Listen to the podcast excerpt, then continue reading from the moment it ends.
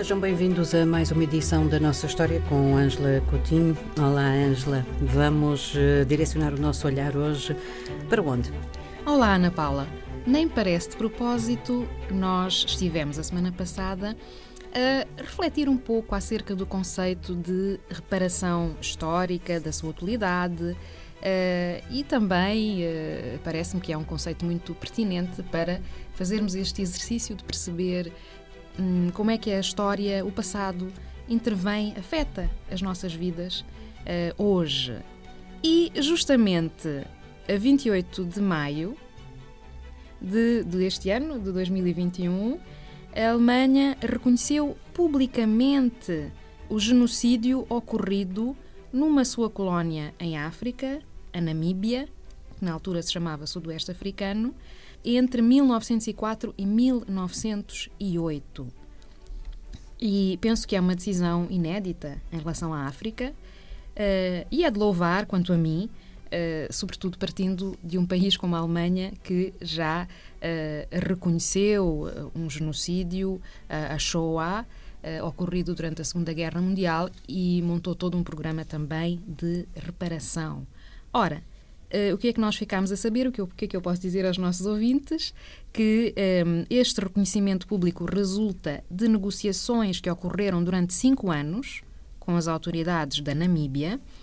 O presidente da Alemanha, Franz Walter Steinmeier, irá pessoalmente pedir perdão por este uh, genocídio uh, no Parlamento da Namíbia e a Alemanha decidiu efetivamente uh, avançar para um programa de reparação material, como tínhamos falado a semana passada.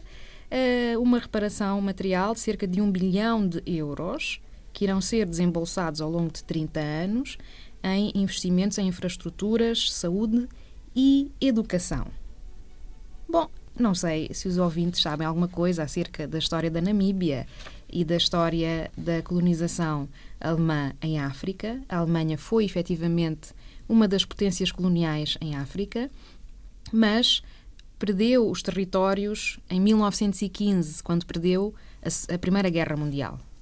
E, de facto, a Alemanha ocupou alguns territórios, como o Togo e, para além da Namíbia, eh, parte dos Camarões e parte da Tanzânia, Ruanda e Burundi também. O que é que aconteceu especificamente em 1904-1908. Dois povos da Namíbia, os Herero e Nama, decidiram, a dada altura, opor-se a esta ocupação alemã, que tornou-se efetiva a partir de 1885. E quando decidiram opor-se, pegando em armas, à presença alemã, foi dada uma ordem explícita de balear todos os Herero, isto está documentado. É? Os que não foram mortos foram conduzidos para um deserto, onde morreram de sede. E, entretanto, como os colonos alemães já instalados precisavam de mão de obra, também se decidiu construir campos de concentração, onde ficaram alguns membros destes povos para trabalhar, mas tiveram péssimas condições de vida e a taxa de mortalidade foi muito elevada. Portanto, num total de 80 mil herero em 1904, em 1908 já havia só 15 mil. E num total de 20 mil Nama havia 10 mil. De modo que este, estes são os factos conhecidos relativos a este uh, genocídio.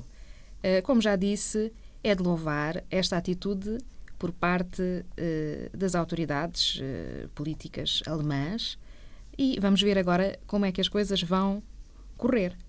As coisas vão correr, refere-se a este processo de reparação que está negociado entre as partes e que agora tem um período bastante longo, 30 anos. Exatamente, exatamente. Ou refere-se a, vamos ver se isto abre aqui um precedente para que outros países olhem de forma mais crítica e consequente para as suas próprias ações no passado. Eu penso que estou a pensar nas duas coisas. E a semana passada foi rica em acontecimentos desta natureza. Na véspera, o presidente francês uh, tinha reconhecido uma participação da França no genocídio do Ruanda, isto já no pós-independência, não é? E até em Angola, o presidente Lourenço pediu perdão pelo drama ocorrido no ano de 77, ainda muito por estudar, não é?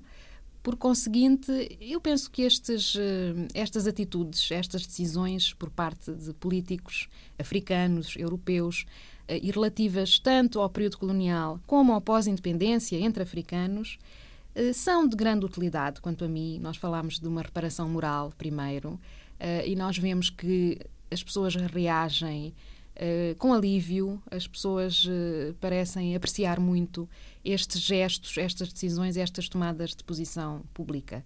Depois, a questão da reparação material, com certeza que pode colocar-se para alguns Estados uh, que tenham condições para isso, não é?